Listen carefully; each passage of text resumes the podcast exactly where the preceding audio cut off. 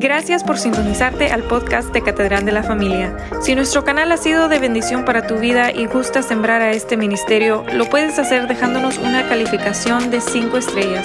Esto nos ayuda a compartir el Evangelio para que la gente conozca a Dios, encuentre libertad, descubra su propósito y marque la diferencia. Ah, me interesa mucho que, que usted adore al Señor conmigo, que juntos honremos su nombre como lo estamos haciendo esta mañana. Dios está en medio de la alabanza de su pueblo. Y me alegro tener la bendición de, de hablarles otra vez este domingo. Me faltan dos temas pendientes o tres en este sentido de reforzar, tonificar y energizar lo que es la vida cristiana. Más allá de lo que el mundo piensa y lo que la sociedad diga y lo que la tecnología sugiera, más allá de todo eso, el libro eterno de la vida es este, que es la palabra de Dios. ¿Lo creen, hermanos?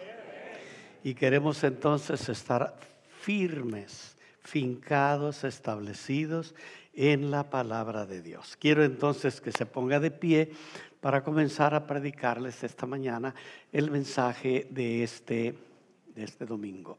Estamos comenzando el mes de febrero, el mes del amor y la amistad. Así es que este es un mes para que usted lleve todos los domingos a su esposa los tacos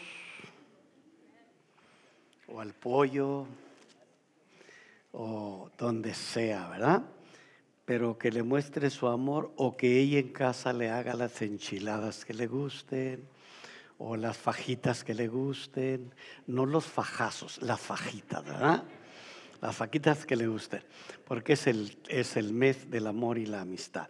Vamos a leer San Lucas capítulo número 14.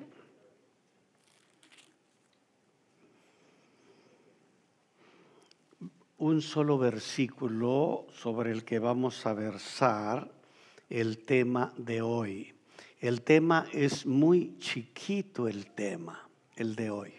Aunque el mensaje sea largo, el tema es cortito. Es cuánto cuesta. ¿Cuánto cuesta? Capítulo 14 de Lucas, versículo número, ¿qué les dije? 28, 14, 28. No es muy largo el verso, pero dice así, porque ¿quién de vosotros, queriendo edificar una torre, no se sienta primero y calcula los gastos, a ver si tiene lo que necesita para acabarlo? ¿Lo leemos otra vez, hermano? Es verso 28, Lucas 14, verso 28.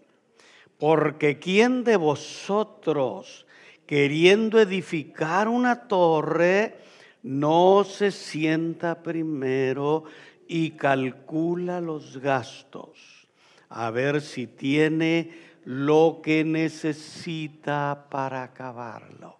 Y el tema es, ¿cuánto cuesta? Vamos a saber cuánto cuesta. Cierre sus ojos y oramos al Señor.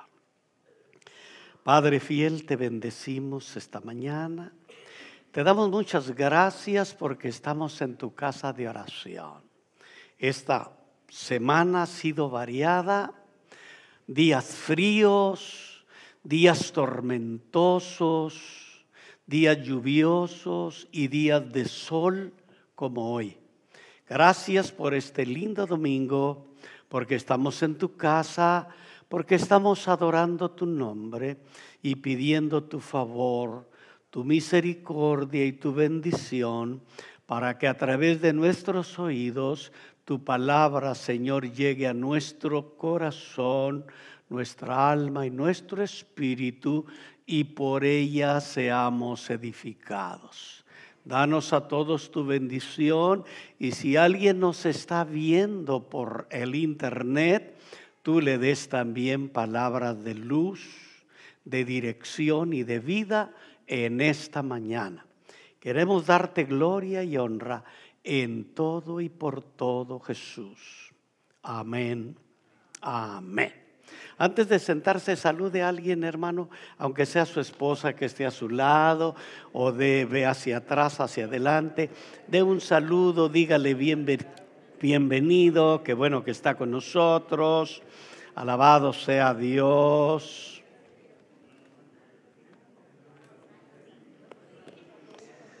Bueno, un saludito nomás no haga rancho, ¿verdad? Amén. Bueno, algunos de ustedes pueden sentarse, algunos de ustedes les han estado entregando nuestros sugieres las hojitas ah, o las cartas membretadas de parte de la iglesia de todos los diezmos y donaciones que usted ha dado a la iglesia.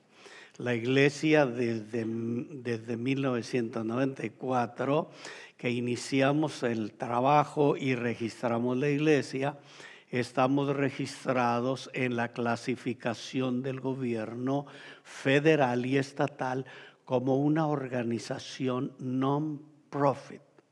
Significa que nosotros no pagamos impuestos, la iglesia.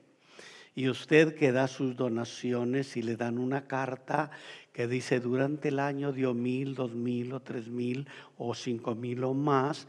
Cuando usted va a hacer su informe de income tax, usted lo lleva ahí y es posible que le diga el notario o la notaria que si iba a pagar tres mil, pues ya va a pagar menos, o si iba a pagar ocho mil, le van a hacer alguna deducción de impuestos porque es el privilegio de las iglesias registradas ante el gobierno en Washington gobierno federal y aquí en Austin con el gobierno estatal y aquí en la ciudad.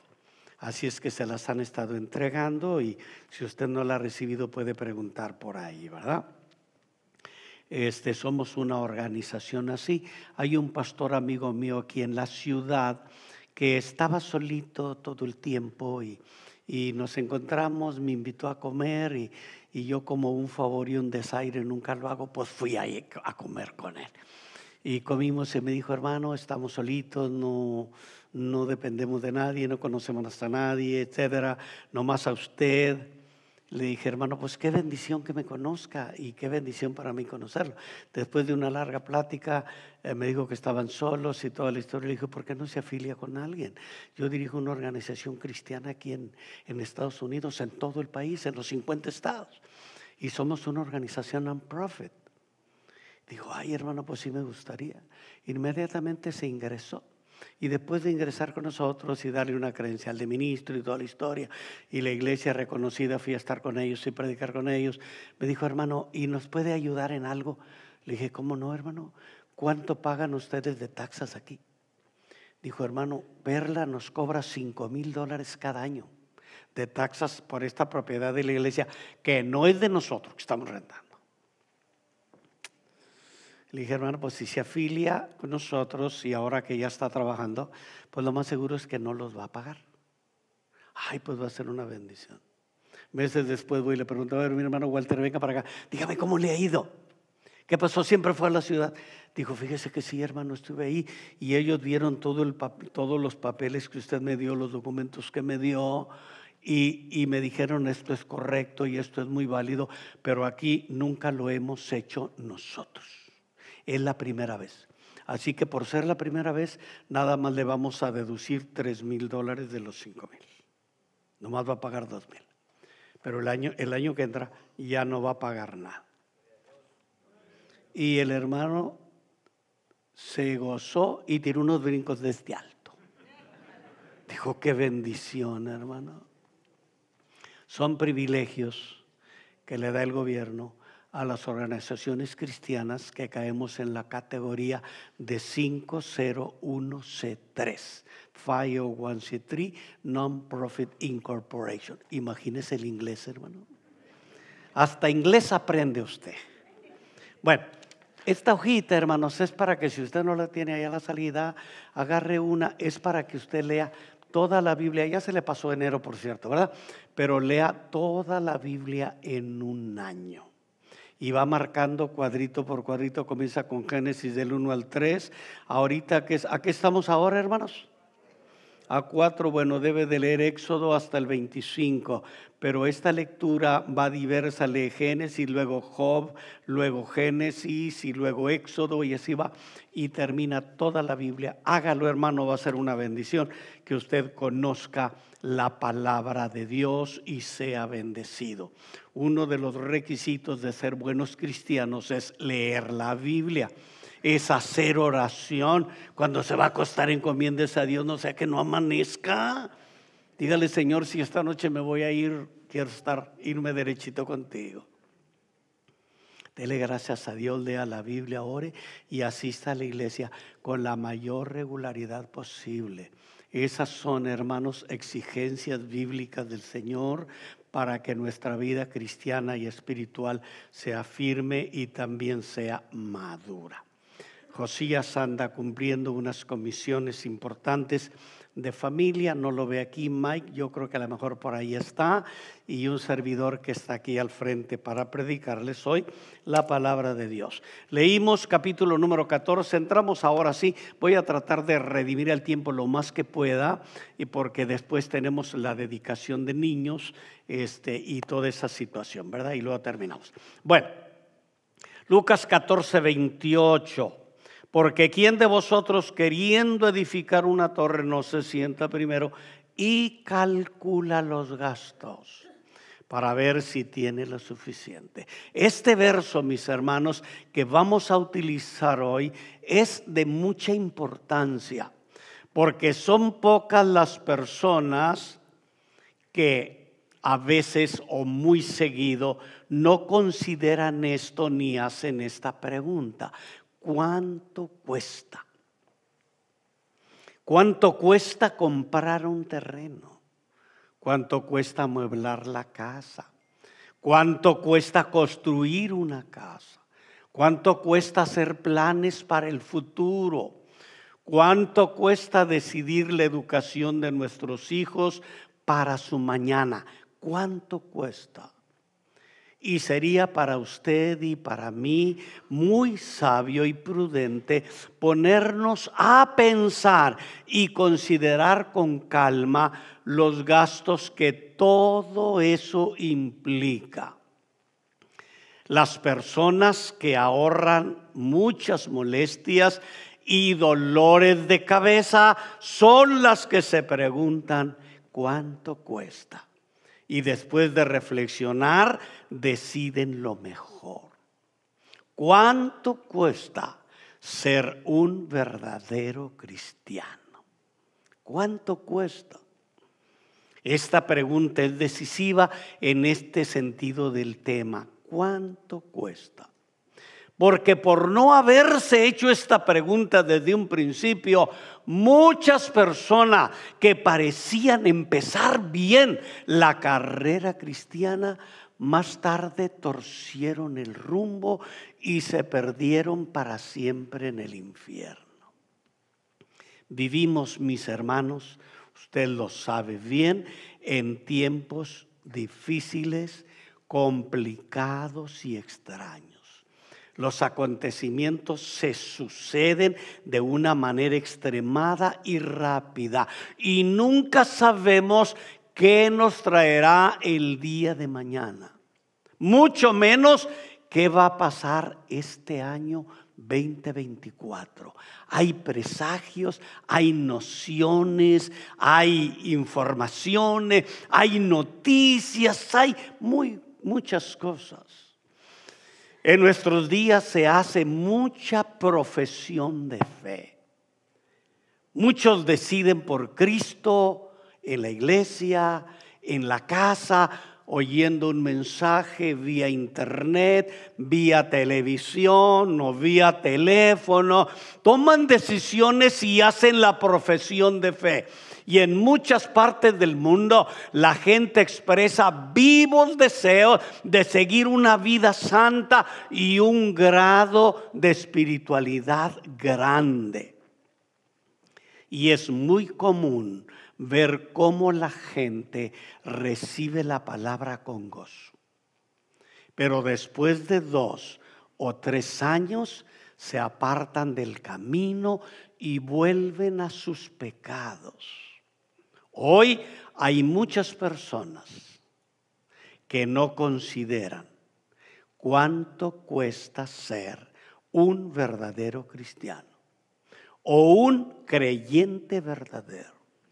Y créame mi hermano que en estos tiempos se requiere de una manera especial que nos detengamos a considerar el costo y el estado espiritual del alma de cada uno de nosotros. ¿Cómo está usted? Saludaba a un jovencito que viene a la iglesia, el hijo de mi hermano Durán, iba en su carro, un auto, una camioneta estaba parado delante con las luces apagadas y un carro que iba delante de él aprovechó la cercanía y tuvo oportunidad de salirse y no chocar de frente contra ese carro. Pero él no tuvo esa virtud y chocó ahí. Y su carro se incendió. Pienso que se perdió totalmente. Me dijo mi hijo José, yo por ahí pasé papá en ese rato. Pues no sabía quién era. Y estaba muy feo el carro encendido, se paró todo el tráfico para entrar al 8. Era una cosa increíble. Nunca sabe usted cuándo, cómo y dónde puede presentársele una situación extraña. Y su profesión de fe, ¿dónde quedó? Si ha sido verdadero cristiano, si ha honrado. Este tema, mis hermanos, creo que debe de preocuparnos. Porque sin duda el camino a la vida eterna es un camino delicioso. Desde niño yo soy cristiano. De adolescente me aparté y anduve de mula por allí. ¿Está bien dicho de mula, hermano? ¿No, verdad? De caballo, mejor está más masculino, ¿verdad? Anduve por ahí portándome mal, que en la academia, que en la secundaria, qué sé yo. Pero un día todavía muy jovencito, el Señor alcanzó mi vida, limpió mis pecados, me perdonó y esa semana fue una semana de avivamiento ahí en la iglesia. Muchos jóvenes nos convertimos y el Señor nos salvó y nos bautizó con el Espíritu Santo. Y después de aquello, aquí estamos sirviendo a Dios. Después me llamó al ministerio. En el año 67 fui a la escuela bíblica. Me gradué en el año 69, 5 de mayo. Y de ahí en adelante a pastorear toda mi vida. 50 y, ¿cuántos años? 50 y, 54 años. El 5 de mayo de este año cumplo 55 años de ser pastor sin interrupción, si Dios me guarda para el 5 de mayo. Y si no toman café por mí, ¿sí? 55 años. Hermano, se requiere de verdad que usted entienda y tome una buena decisión para servir al Señor. Sería una locura cerrar nuestros ojos a este hecho de que la vida cristiana es un camino estrecho y la cruz viene antes de la corona jovencito, 20 años de edad. Dios hace un trabajo excelente con una jovencita que llega a la reunión que tenía yo con unos poquitos en Agualeguas. El Señor toca su vida, quiere que yo la vaya a saludar a su casa y visite su familia y hable con ellos. Y esa primera vez que voy, está con su familia un tío de ellos que no era cristiano ni quería ser. Y saca una pistola y me dice, es la última vez que usted se para en esta casa. Le dije, Señor, pues es que yo soy el pastor de esta jovencita. Usted no es nada, es la última vez que usted se para aquí. Oiga, pero usted no diga pero. Y la verdad que aunque el agujero de la pistola estaba así chiquito, yo lo veía así. Dije, ay Señor,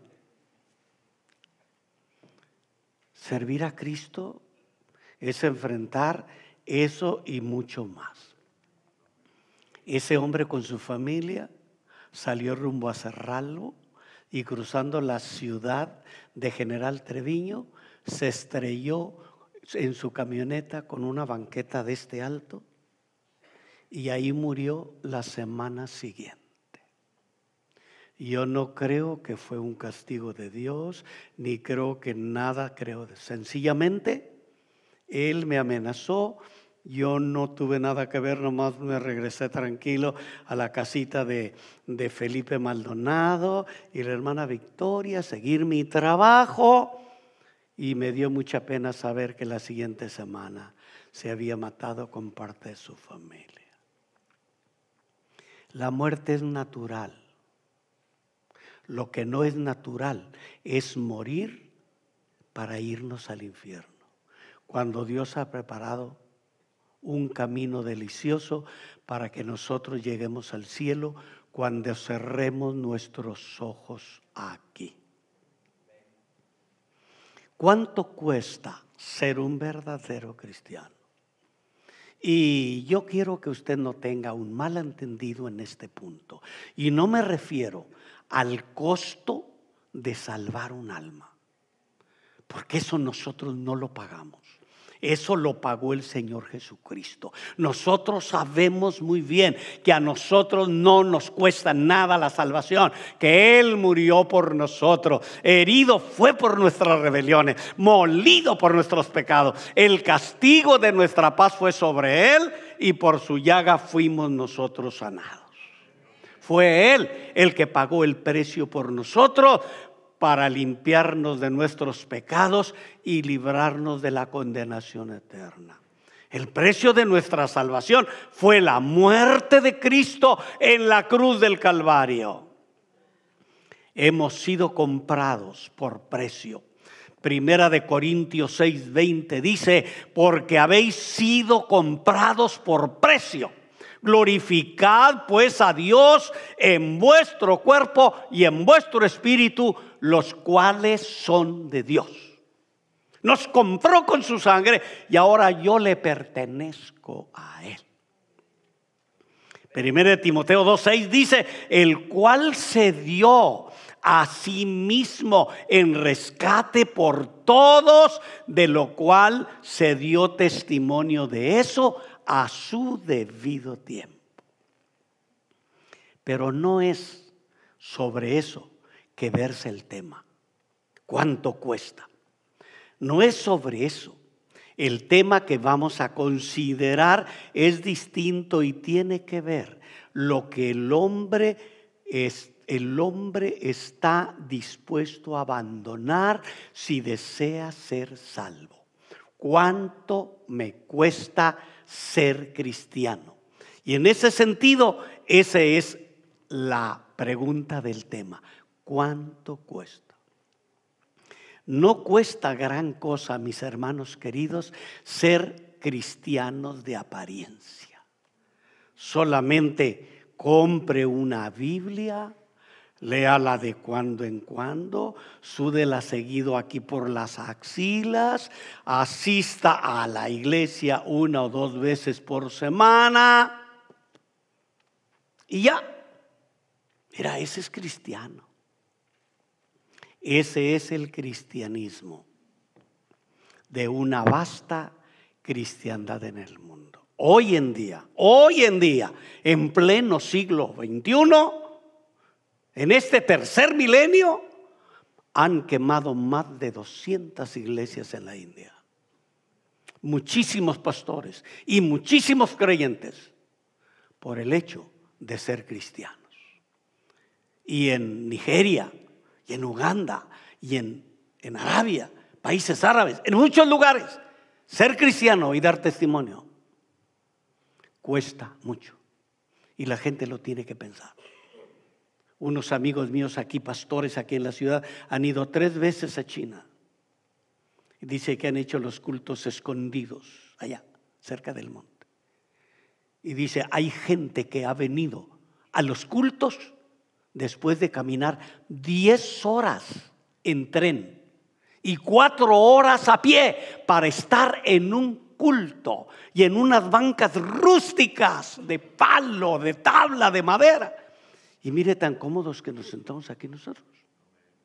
Y tan bonita pantalla, y tan bonito todo, tan bonito todo. Dice, los felicito hermanos porque nada más para venir, ya es un tormento eterno lo que tienen que pasar para llegar. Y sabiendo que si hacen el culto en una iglesia, en una casa de una familia cristiana, y el gobierno chino sabe, el siguiente día el castigo es que llegan unas maquinarias pesadas, bulldozer, y le derriban la casa a ese cristiano.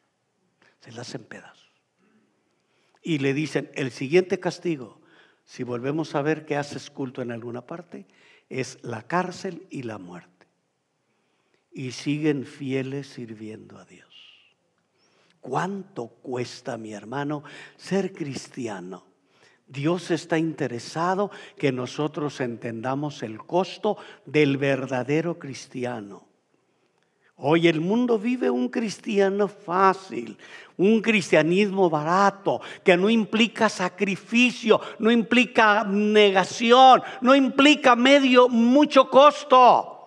Ese cristianismo, si es el que salva y nos va a abrir las puertas del cielo, entonces tenemos nosotros que cambiar la descripción que dijo el Señor Jesucristo. Lucas 13, 24. ¿Qué dijo el Señor Jesucristo? Entren por la puerta estrecha porque ancha es la puerta y espacioso el camino que lleva a la perdición y muchos entran por ella. Porque estrecho es en la puerta y estrecho el camino que lleva a la vida eterna y pocos son los que lo andan. ¿Complicado? Dependiendo de cómo lo veamos. Así como que le dicen, le vamos a cortar una pierna, porque usted tiene, tiene gangrena. ¿Se lo vamos a cortar? No, no, no, no, no, a mí no me corta nada. Bueno, si no le corto hasta las rodillas y se queda así, le voy a tener que cortar hasta acá. Y si no le corto, la gangrena va a subirle para el cuerpo y que prontito se va a morir. Un conocido mío llegó hace poco al hospital y el doctor le dijo, usted tiene cáncer testicular y tenemos que darle radiación. ¿Cómo se llama eso otro cuando le ponen algo? ¿Está bien? Radiación, algo así. Ay, no sé cómo le llaman otra cosa. Bueno, tenemos que, darle radiación. Lo, que le ponen, ¿cómo le ponen a los que tienen cáncer alguna cosa? Exactamente, quimioterapia. Ay, Rubencito, abre los ojos, por favor. Quimioterapia, apréndetelo, quimioterapia, ¿verdad? Bueno, te vamos a hacer quimo. Y le dijo, oiga, no, no, no, no, no. Tiene 96 años, 94 años. Dijo, no, no, no, no. A mí no me hace nada. Le dijo, mire, señor, si no le aplicamos la quimioterapia ya, en tres, veces, en tres meses no va a aguantar el dolor y finalmente se la vamos a tener que aplicar. Pero si se la aplicamos ahorita, para los tres meses, se le va a quitar cualquier cosa que usted tenga. Y con esa declaración le pareció bien a él.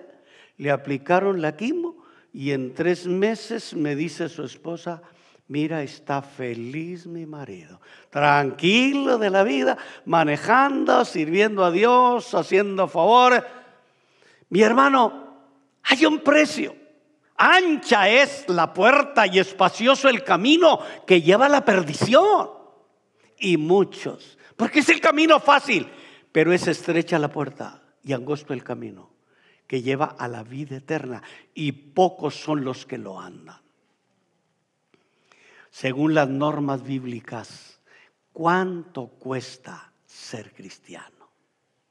Hay enemigos que vencer batallas que librar, sacrificios que realizar. A Egipto hay que abandonarlo, hay que cruzar el desierto, se debe cargar la cruz y se debe de tomar parte en la gran carrera. Pablo dice, yo con paciencia corro la, la carrera. Olvidando lo que queda atrás y viendo lo que está delante y prosigo al blanco del supremo llamamiento de Dios en Cristo Jesús. Mi hermano, la conversión al cristianismo no consiste en poner a una persona cómoda sobre un lindo sofá y luego llevarlo dulcemente al cielo. Véngase, mi hijo, al cielo. No, la vida cristiana es más que eso. La conversión marca el principio de un gran conflicto la victoria siempre viene después de muchas heridas y muchas batallas. Cuesta obtener la victoria, sí. Por ello hay que considerar la importancia de calcular el costo. ¿Cuánto cuesta ser? Cuatro cosas le digo rapidito. O cinco, no, nomás cuatro, está bien. Si no termino, le digo tres. A lo mejor usted quiere que nomás le diga una ya, ¿verdad? Hermano, con una tenemos, está complicada la cosa. Número uno, le va a costar. ¿Cuánto cuesta? Le va a costar su justicia propia. Tiene que abandonar el orgullo, el alto concepto que tiene usted de su propia bondad debe contentarse con ir al cielo como un pobre pecador salvado por la gracia gratuita de Cristo y por la misericordia bendita de Dios. Tenemos que hacerlo así. Deberá experimentar que ha errado y que se ha descarriado como una oveja y que no ha hecho lo que debería hacer y sí ha hecho lo que no debería hacer debe confesar que no hay nada sano en usted. Decía el escritor bíblico, toda mi vida es una podrida llaga, necesitado de limpieza, de gracia, de misericordia. ¿Ha visto la vida de la vida de Job? Cuando la lea, comienza el capítulo 1 y 2 y lo va a estremecer usted. Pero ¿cómo le pueden venir tantas tragedias a un hombre como este? Y le vinieron porque Dios quería probarle al, al diablo que sí hay almas justas y creyentes fieles que soportan las tribulaciones que vengan porque saben que en el cielo la recompensa justifica los sufrimientos. Y perdió sus hijos, y perdió su salud, y perdió todos sus bienes. Y cada vez cuando perdió sus bienes, dijo Jehová dio y Jehová quitó. Cuando perdió su salud, Jehová dio, Jehová quitó. Cuando enterró a sus hijos, Jehová dio y Jehová quitó. Le dijo a su mujer, ay, Jovito. ¿Está bien dicho Jovito de Job? ¿No, verdad? Ay, Jovito. Maldice a tu Dios y muerte ya. Y él dijo, mujer, hablas como una fata como un impía, ¿recibiremos de Dios solo el bien y no el mal? Y cuando lee usted el capítulo 19 del libro de Job, él dice, yo sé que mi redentor vive. En medio de todo lo que me pasa, mi redentor vive. Y al fin se levantará sobre el polvo. Y aunque deseche esté mi carne, con mis ojos yo voy a ver a Dios. Y sigue usted leyendo y llega al final y descubre la recompensa de los hombres que saben el costo de vivir para Dios y lo paga y está feliz y grandísimamente bendecido. Cuando nosotros decidimos servir a Jesús, tenemos que entender que nos va a costar la justicia propia. Tenemos que confesar que no hay nada sano en nosotros. Debemos de abandonar la confianza en nuestra propia moralidad y respetabilidad. No debe basar su salvación en el hecho de que va a la iglesia, que ora y que lee y que participe en las ordenanzas del Señor, sino en que Jesucristo murió por usted, en que su sangre se derramó por sus pecados y Él pagó todo el precio para que yo le ame y le sirva con todo mi corazón. Esto de verdad parece duro, hermano. ¿Y qué le digo parece duro? No, es duro. Pero la Biblia dice acerca del labrador, que el labrador para ver sus frutos primero tiene que trabajar. Tiene que sembrar la tierra, tiene que desenraizar, tiene que hacer mil cosas. Y a veces no es fácil. De adolescente yo anduve mucho con mi papá, que era pastor. Y había unos hermanos ahí por la, por la 120 con 94, 95 los hermanos Esparza, y eran gente muy linda y muy fiel y muy diezmadora. Ahí tuvimos una linda misión nosotros. Y el hermano tenía dos, por decirle la, más o menos la verdad, 250 surcos de su porcela. Y le decía a mi papá, pastor, ya el maíz está listo. Ahí están sus 25 surcos para que vaya a sacar las mazorcas y todo. Iba yo con mi papá a piscar. Iba mi hermana Marta y alguien más. De repente traía uno o dos trabajadores. Le decía, oiga papá, pues no le pueden dar el maicito ya cortadito.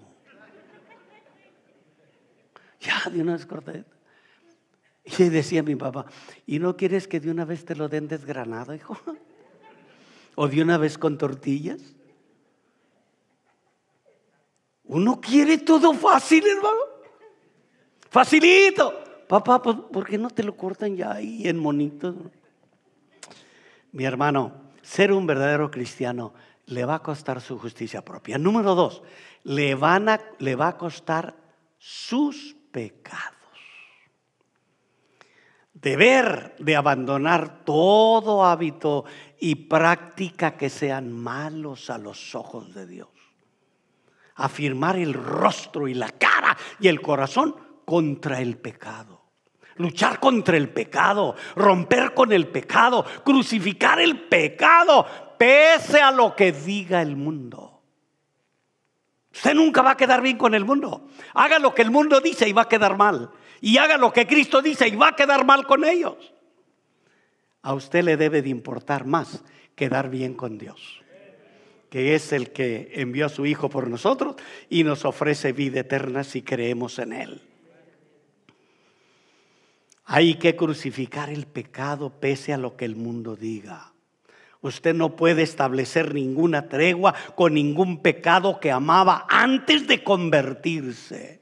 Debe de considerar todos los pecados como enemigos mortales de su alma y odiar todo camino de maldad y de falsedad, por pequeños o grandes, por secretos o manifiestos que sean los pecados, hay que renunciar a ellos si nosotros queremos el reino de los cielos. Algún poeta famoso decía, si tú me dices ven, lo dejo todo. Hablando de Cristo, Señor, si tú me dices, ven, todo lo dejo.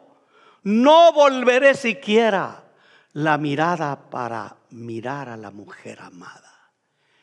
Pero dímelo fuerte y de tal modo que tu voz como toque de trompeta mi ser levante de su lodo. Y he de confesarte mi retardo, difundiéndome, oh Cristo, como un perfume sutil como de nardo en tus altares. Si tú me dices ven, lo dejo todo. Cuando Dios le habló a Pablo, camino a Damasco, iba con un séquito de soldados. Era un centurión de cien, un centurión romano. A la entrada, a la entrada a Damasco, se le apareció Jesús con un resplandor de luz como de mil soles, cayó sobre él, lo dejó ciego, lo derribó a tierra y como era un legionario, luego, luego se tocó la espada y toda historia para decir, ¿quién eres? ¿Quién eres, Señor? Y él le dijo, yo soy Jesús al que tú persigues. Dura cosa te va a hacer predicar lo que andas destruyendo, darle cosas al aguijón. Te estás hiriendo tú solo. Los, las yuntas de los bueyes tenían un aguijón atrás porque a veces los bueyes flojeaban y no querían trabajar y comenzaban a pegarle al balancín y ponían un, le llamaban el aguijón y cuando los bueyes se estiraban, haga, de cuenta que, que yo soy un buey, pero no soy, este, estiraban el pie para tratar de zafarse, le pegaban al aguijón y se, herían. Y, si eran medio inteligentes los bueyes, que no son muchos, dejaban de hacerlo. Y le dijo, dura cosa te va a hacer darle cosas al aguijón. Tres días después, mientras estaba ciego y orando y recibiendo revelaciones de Dios, Dios le habló a un tal Ananías, un profeta de ahí, de, de, esa parte, y le dijo, Ananías, ve a la calle que se llama la derecha. Ahí está Saulo de Tarso. Y ora por él. Señor, pero ese nos persigue, ese nos mete a la cárcel, ese mete a los cristianos y los golpea. Ya está tranquilito, era un león, es un corderito. Ve y llora por él. Y fue Ananías. Y se le acercó y yo me imagino que estaba tirado en el suelo o en una, coma, en una cama o arrodillado. Cuando llegó y le dijo, hermano Saulo, Primera vez que le oí aquella palabra. Venía de Jerusalén de matar a pedradas al santo Esteban, el primer mártir de la iglesia primitiva. Todavía traía las manos manchadas de sangre, ya que le dice, hermano Saulo, el Señor es contigo. Y ahí le habló de toda la historia y Pablo dice, ahí el Señor me habló y me dijo, vas a ser apóstol a los gentiles y vas a predicar mi palabra por el mundo y a gente muy importante. Lea todas las cartas de Pablo, lea el libro de los hechos y va a descubrir fantásticas historias de este hombre que conoció a Jesús en medio de un choque frontal contra el Hijo de Dios, que es el camino, la verdad y la vida, y que es lo único que nos lleva al cielo. Mi hermano, de verdad, Cristo quiere que usted entienda que nosotros, para ser verdaderos cristianos, nos va a costar nuestros pecados. Ezequiel 18:31 dice, echad de vosotros todas vuestras transgresiones que habéis cometido y tengan un corazón nuevo y un espíritu nuevo. Ezequiel 18:31. Isaías 1:16 dice, dejen de hacer lo malo y aprendan el bien. Y Jeremías 6:16 dice, así dijo Jehová, paraos en los caminos, mirad y preguntad por las sendas antiguas, cuál sea el buen camino, y andad por él y hallaréis descanso para vuestros almas. ¿Y qué, qué, qué dijeron? Dice la Biblia, y ellos dijeron, no andaremos. A menudo, hermano, dejar nuestros pecados es difícil porque son más queridos muchas veces que nuestros hijos. Amamos el pecado. Abrazamos con todo nuestro corazón los pecados. Nos adherimos a ellos y muchas veces hasta nos deleitamos en ellos. Separarnos del pecado es duro como separarnos de nuestra mano derecha, pero debemos de hacerlo porque es la única manera de llegar al cielo y complacer al Señor que nos amó y murió por nosotros. ¿Sabe lo que dice Job 20, 12 y 13? Yo quiero que lo lea.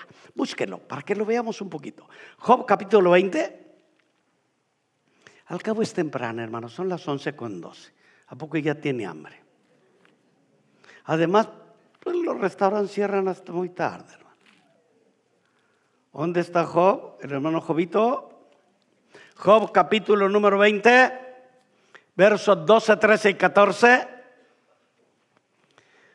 Esto es lo que dice Dios, esto es lo que dice la Biblia, esto es lo que dice la palabra de Dios.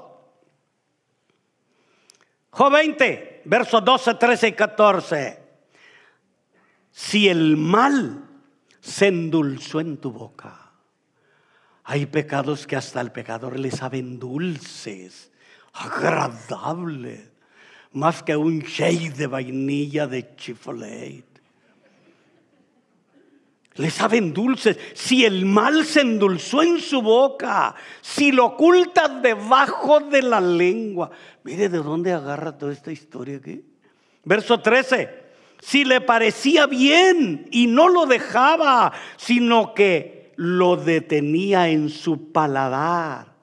Su comida se cambiará en sus entrañas y serpiente de víboras será dentro de él.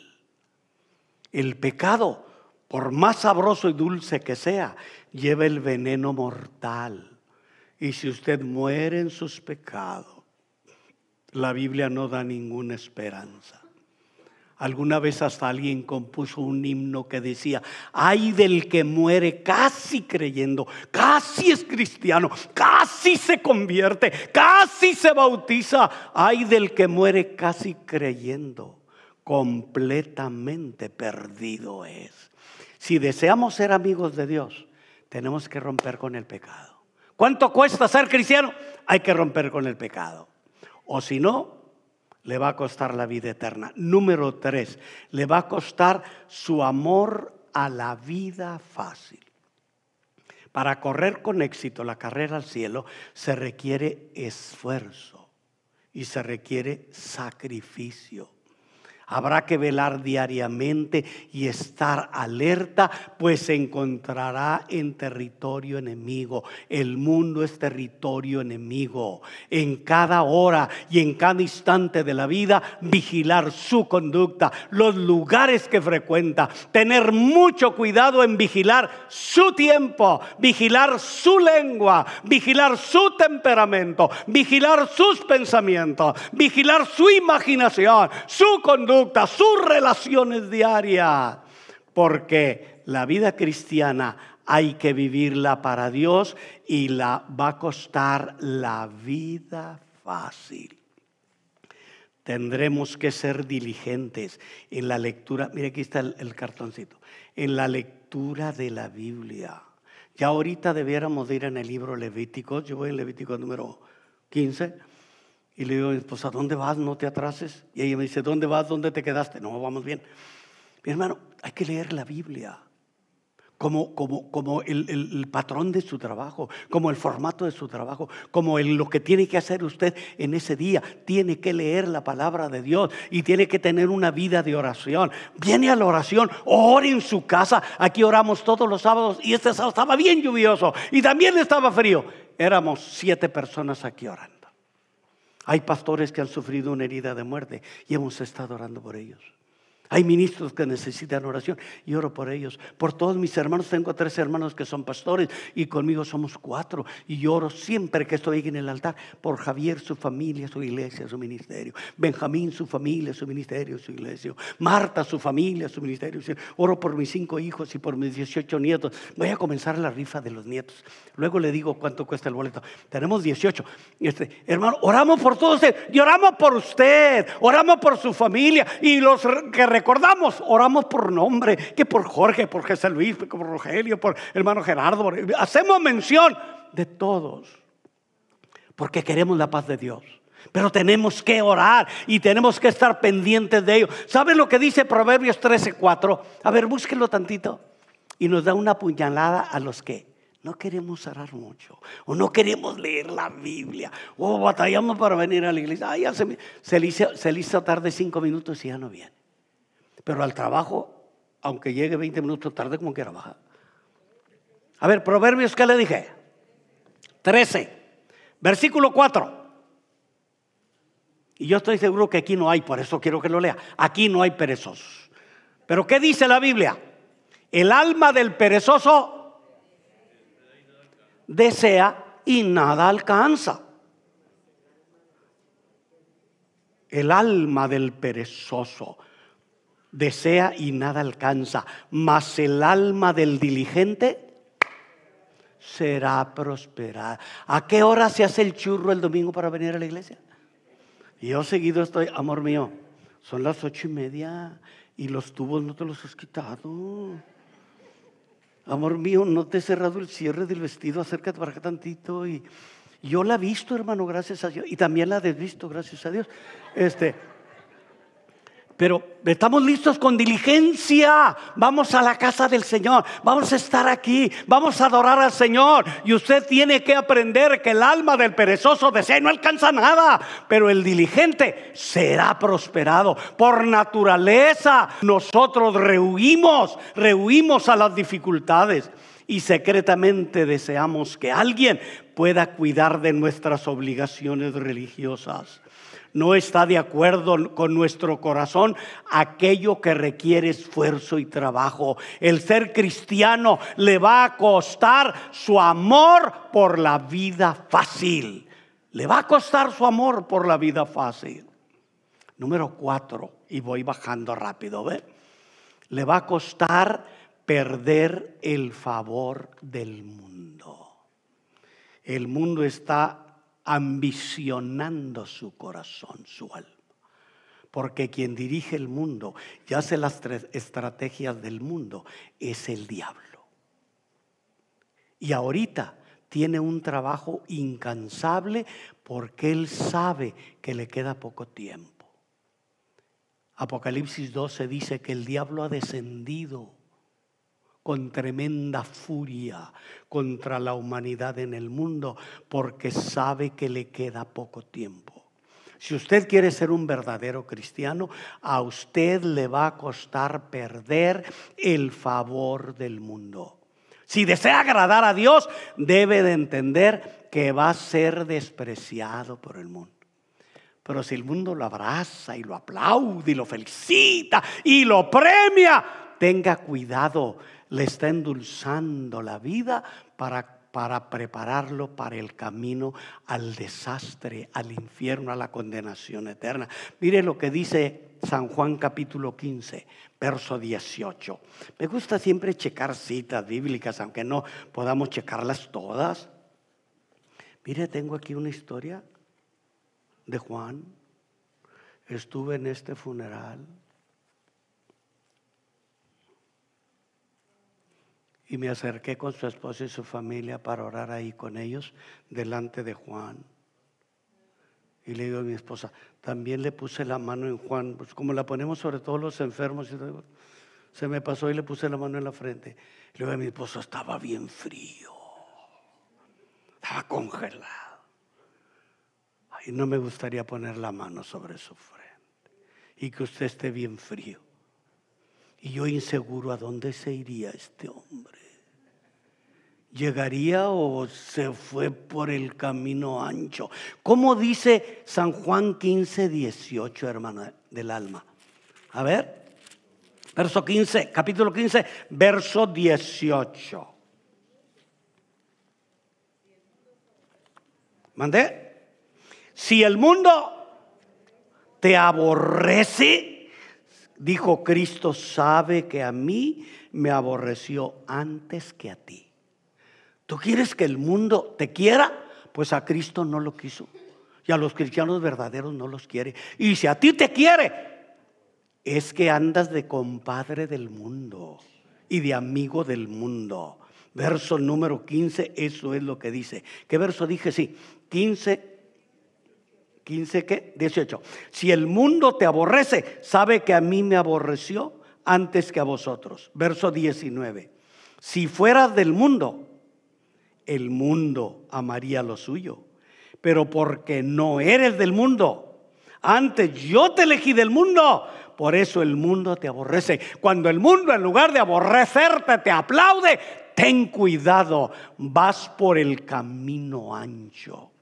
No le debe de extrañar si el mundo se burla, si el mundo lo ridiculiza, si el mundo lo calumnia. No debe sorprenderse si la gente le aborrece o lo desprecia. Con Cristo ya hicieron lo mismo si se burla de sus opiniones, de sus enseñanzas, de sus prácticas religiosas, de sus devociones, délo por hecho que usted le pertenece al Señor Jesucristo. Debe de resignarse a que le traten de fanático, de santurrón, de creído, de exagerado. Acuérdese de lo que dijo nuestro Señor Jesucristo. San Juan 15, 20, no es el siervo mayor que su Señor. Y si a mí me han perseguido, que soy el Señor, que no van a hacer de ti? También a vosotros os perseguirán si han guardado mi palabra. Siempre va a resultar desagradable ser objeto de la crítica y desprecio del mundo. Siempre. Pero eso habla bien de ti este es cristiano. Por eso el mundo no lo quiere. porque él ama al Señor con todo su corazón. Dios está interesado. 15:20 no es el siervo mayor que su Señor.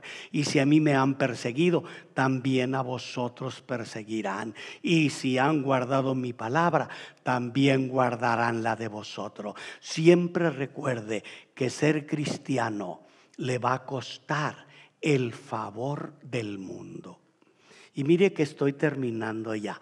Esta es una breve lista, una breve lista de lo que le va a costar a usted ser verdadero cristiano.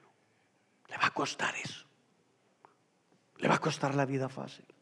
Le va a costar sus pecados. Le va a costar la crítica debe entender que es una lista insignificante y es una temeridad abrazar la justicia propia.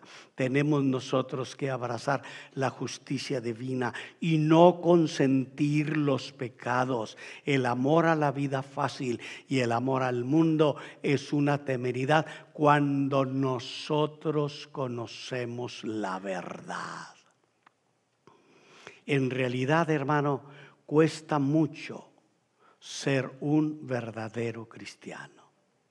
¿Qué persona, dígame usted, en su sano juicio puede decir que este precio es demasiado alto para la salvación del alma?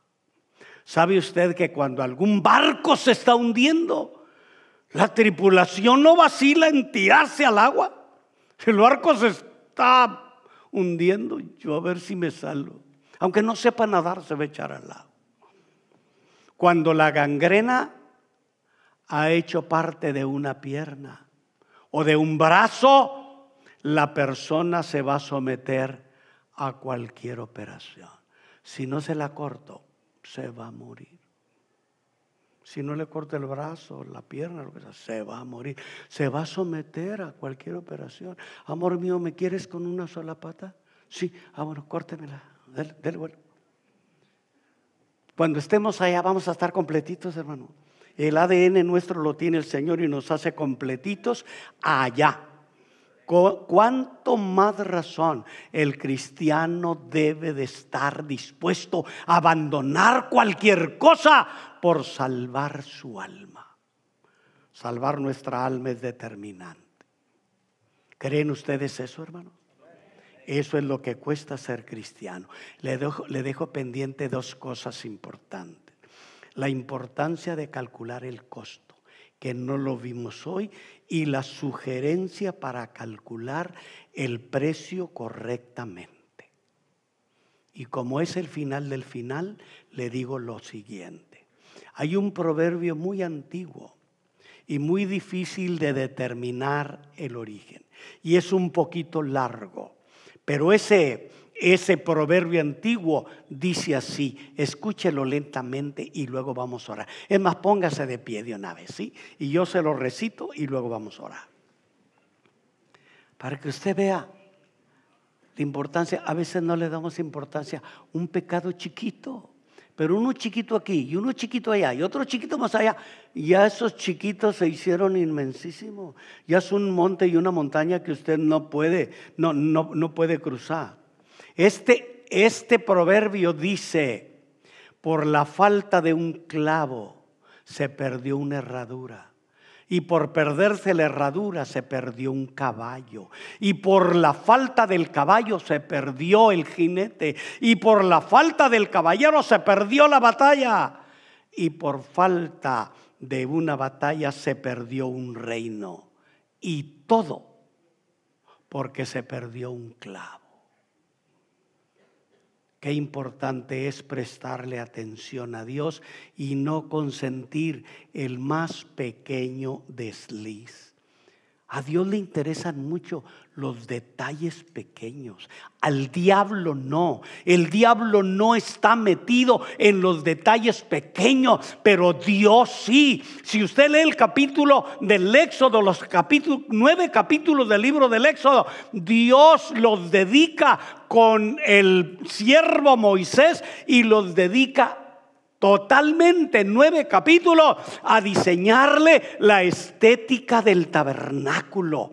Y ahí le dice el color de las cortinas, la fórmula del incienso, la disposición del mobiliario. En la mente de Dios las cosas pequeñas son importantes. Y sabe lo que dijo Cristo en Lucas 16, 10? Él dijo, si son fieles en las cosas pequeñas, en lo más grande también serán fieles. Pero si son infieles en las pequeñas, cuánto más en las grandes. Por eso no podemos consentir el pecado. ¿Usted le ha prestado atención a una mosca? Abra su Biblia con este verso y luego voy a orar con usted. Libro de Eclesiastés capítulo 10. Es la última cita que vamos a ver. ¿Sabe dónde está Eclesiastés? Después de Proverbios, despuésito. Salmos, Proverbios y Eclesiastes. Se llega hasta el capítulo número 10 y mire lo que dice el versículo 1. Son fastidiosas las moscas, ¿verdad, hermano? ¿A usted le gustan las moscas? Ay, mata. Hay gente que ha chocado por una mosca, hermano. Ay, se metió una mosca y, y va manejando y le tira el manazo. Y de repente, al camellón. ¿Quién, me dijo hace poquito ayer o antier algo? De alguien que parece que iba grabando un video. ¿Un familiar de una compañera de qué? De la hija del güero, del güero, creo que sí. Por ir grabando y manejando en el puente, se fue para abajo, hermano. Se brincó el barandal. ¿Y usted cree que yo llegó viva? No. ¿Pensó que el carro tenía alas? No, ni él tampoco. Mire lo que dice 10, eh, Eclesiastés 10.1. Las moscas muertas, si vivas no nos gustan, muertas menos, hacen heder y dar mal olor al perfumista, al perfume del perfumista. Así, una pequeña locura al que es estimado como sabio y honorable. Fue muy pequeñita la locura, pero se fue para abajo. Hay una de esas famosas TikToker que andaba en su moto luciéndose por todos lados y un día le falló y se mató recientemente. Y una mujer, ahí no está en la orilla de un enorme acantilado, en pocos trapos, con con un teléfono para echarse un video y aquel voladero. Y se le olvidó que estaba muy cerquita y se fue. Una pequeña locura, una pequeña mosca hecha echar a perder el perfume del mejor perfumista. Y una pequeña locura dice así, al que es estimado como sabio y honorable. No deje, hermano querido, que el diablo le engañe. Es tiempo de establecer nuestras estacas, de afirmar nuestra fe cristiana, de abrazar a Jesús con todo el corazón, de decirle, ayúdame Señor, quiero ser tuyo y solo para ti. Lea la palabra, haga oración, asista. Aquí oramos todos los sábados a las 7 de la mañana. Y muchos ni siquiera saben. Bueno, sí saben, pero no bien. A las 7 de la mañana todos los sábados. Mi hermano Javier lo tiene a las 5 de la mañana. Le digo, Javier, ¿y se junta gente? Y he estado dos sábados con él y me ponen a predicar a 40 varones ahí, 45. Y después vamos a tomar café y pan y toda la historia. Pero tiene una oración por una hora y un sermón de 15 minutos. Les he predicado como dos o tres veces. Y aquí teníamos siete ayer, ¿verdad? Dije, ay Dios de mi vida.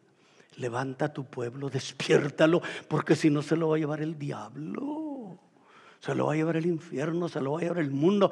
Despierta tu pueblo, ayúdanos, Señor. ¿Por qué no cierras sus ojos y oramos? Piensa en el tema, ¿cuánto cuesta? Dígale, Jesús, ayúdame. Si usted quiere servir a Dios y llegar al cielo, tiene que tomar una decisión seria con Jesús. Padre Celestial, yo sé que he hablado tu palabra hoy el mensaje que tú tenías para este pueblo bello. Sé que nos amas, Señor, y a través de tu palabra nos alientas, nos diriges, nos animas, nos exhortas con tu palabra a amarla, adorarte a ti, a servirte con todo nuestro corazón y no consentir que la malignidad del diablo y del pecado nos abrace, Señor, y nos lleve a las llamas del infierno. Bendícenos, Señor. Bendice esta palabra en cada corazón y que nos dé formación clara, dirección precisa y convicción firme, Señor, de que amarte a ti hay que perder muchas cosas para ganar el cielo.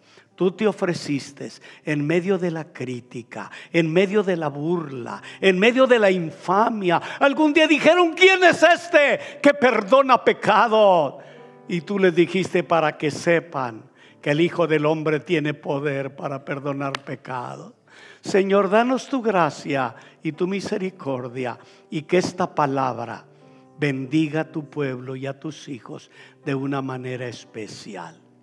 Bendícelos mucho aún aquellos que nos han visto en el internet, sean bendecidos en el nombre de Jesús. Amén. Amén. ¿Pueden decir amén, hermano? ¿Sabe lo que significa amén, verdad? Significa así sea. Mis hermanos, tengo dos cosas que hacer. Cinco. Ok. Cosas que hacer y lo primero que vamos a hacer, ya sabe usted, vamos a ofrendar, hermano, ¿sí? Antes de que venga, vamos a ganarle a los sugieres. Venga aquí y ponga su ofrenda de amor. Estamos ofrendándole al Señor aquí con todo nuestro corazón. Venga, que el Señor lo vea. ¿Sabe que hay una iglesia de americanos y de morenitas? Aquí está mi ofrenda. Este, que ellos tienen cuatro tazones bien grandes en el altar. Y la gente desde que llega a la iglesia, ya sabe, desde que llega a la iglesia, Aquí espérenme tantito en un ladito, Luciano. Este, desde que llega a la iglesia, se va directo y en alguno de los tazones. No, no, todavía no. Este, venga que el Señor lo vea ofrendar y luego voy a orar para que Dios bendiga su vida, su familia, su trabajo y que en ese bolsillo el Señor le ponga una buena cantidad de dinero. ¿Le encantaría, hermano? Yo me sorprendo que de repente, Rebe, yo no sabía que aquí traía 100 dólares o 50 o 75. Ahora sí vámonos al pollo, vente. Este, Dios es bueno, es increíble, misericordioso. Gracias, hermanos. Sus obras también son muy queridos y apreciados. Voy a orar por unas primicias. Una hija de mi hermano Rudy llegó de Guatemala, se esperó hasta que le llegó la visa, llegó aquí y dijo, hermano, acaba de agarrar un trabajito de tres días por ahí y mandó estas primicias. Oramos mañana por ella, hermano, con todo nuestro corazón. Venga, venga, de con amor. Vamos a orar por eso y luego vamos a cantar el coro de los niños. Voy a dedicar cinco niños. Se vinieron los niños en, montones, hermano. Vamos a dedicarlo, ¿verdad? ¿Dónde estás, Luciano? Acércate. Gracias, José. ¿Estás bien, campeón? no, Dios te bendiga tan elegante, José. Pareces doctor. Sí. Se me estaba quedando aroncito. Nadie más nos falta, hermano. Vamos a hacer oración por las ofrendas, ¿sí? Padre Celestial, de lo que tenemos, te damos a ti con todo el corazón. Algunos hermanos a lo mejor hasta se van a privar de alguna cosa hoy porque te trajeron a ti una ofrenda de amor.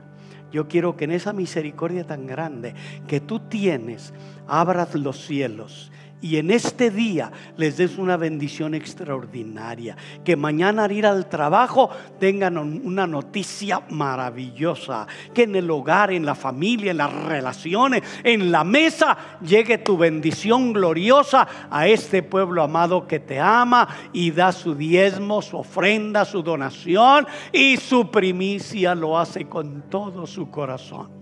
Bendícelos a todos, llénalos de gracia y aún aquellos que queriendo ofrendar hoy no pudieron. Dale, Señor, para que la próxima semana tengan la alegría de ayudar a tu reino y dar sus ofrendas para ti. Los bendecimos y bendecimos la ofrenda en el nombre de Jesús. Amén. Amén. Luciano, lo recogemos, lo llevas para allá y vamos a tener listos cinco.